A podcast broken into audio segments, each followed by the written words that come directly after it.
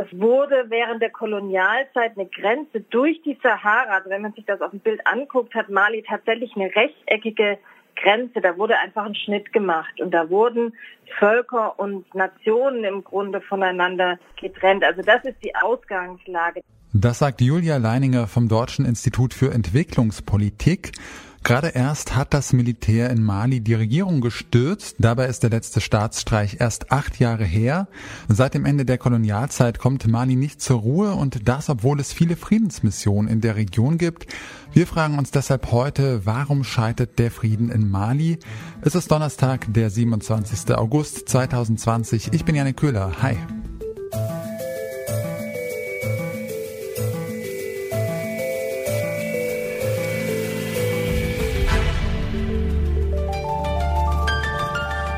Zurück zum Thema. Monatelang ist die malische Bevölkerung auf die Straße gegangen, um gegen Präsident Keita und seine korrupte Regierung zu demonstrieren. Dann hat, wie schon so oft in Mali, das Militär geputscht. Dass das Land so instabil ist, hat politische, wirtschaftliche und soziale Gründe, denn Mali gehört zu den ärmsten Ländern der Welt, hat kaum Industrie und kämpft dazu noch mit Korruption. Immer wieder kommt es außerdem zu Gewalt zwischen den verschiedenen Gruppen, die in Mali um die Macht ringen, Militärregierung, Tuareg-Rebellen und dschihadistische Terrorgruppen.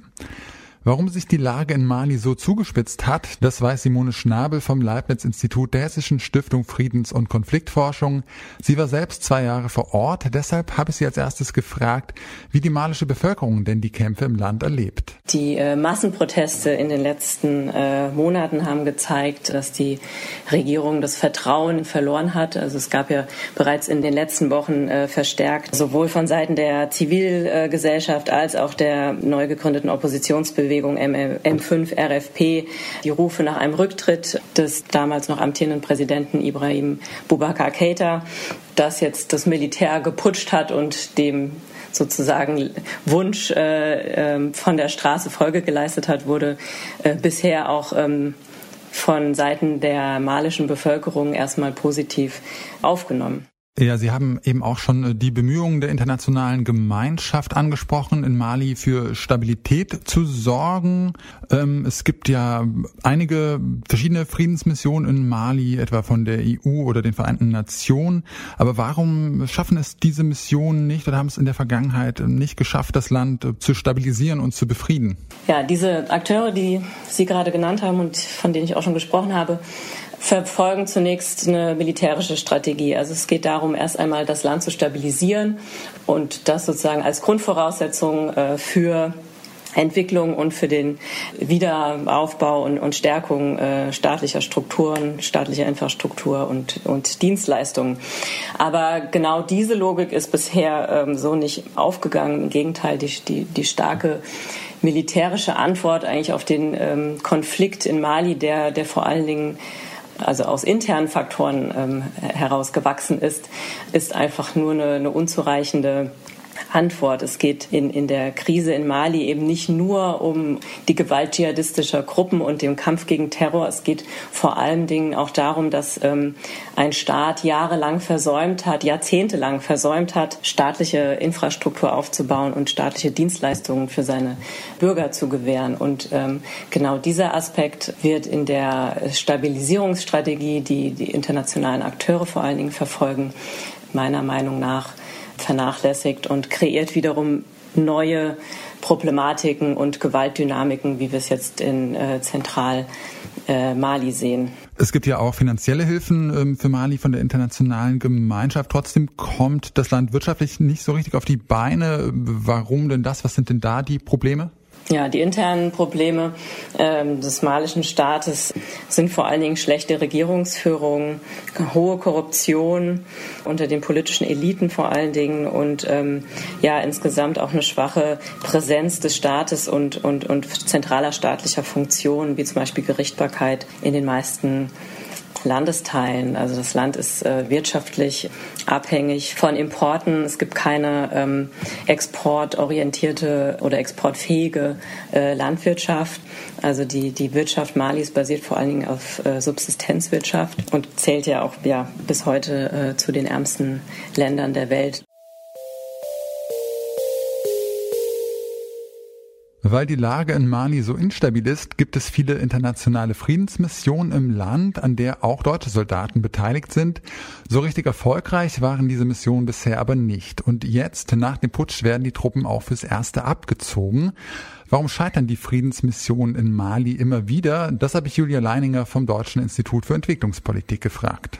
Ähm, der Fokus ist auf, auf Stabilisierung und das hat in den letzten, seit dem letzten Putsch 2012 dazu geführt, dass die Region immer mehr versicherheitlicht wurde. Also der Fokus war wirklich darauf, Terrorismus zu bekämpfen, Militär aufzubauen. Das heißt, die Hemmschwelle, Gewalt auch auszuüben, ist gesunken. Und diese Kultur von, ja, Gewalt ist möglich und Gewalt ist ein legitimes Mittel, um, um gesellschaftliche Konflikte zu lösen, das hat sich ein Stück weit durchgesetzt und zu einer Versicherheitlichung geführt. Und deshalb unterstelle ich den internationalen Kräften an der Stelle, dass sie zu sehr auf Sicherheit und Stabilität gesetzt haben und das vor allem im Norden des Landes und zu wenig ins Zentrum des Landes, in die Hauptstadt geguckt haben und auf die politischen und gesellschaftlichen Konflikte, die es eben schon seit Jahrzehnten ähm, gibt.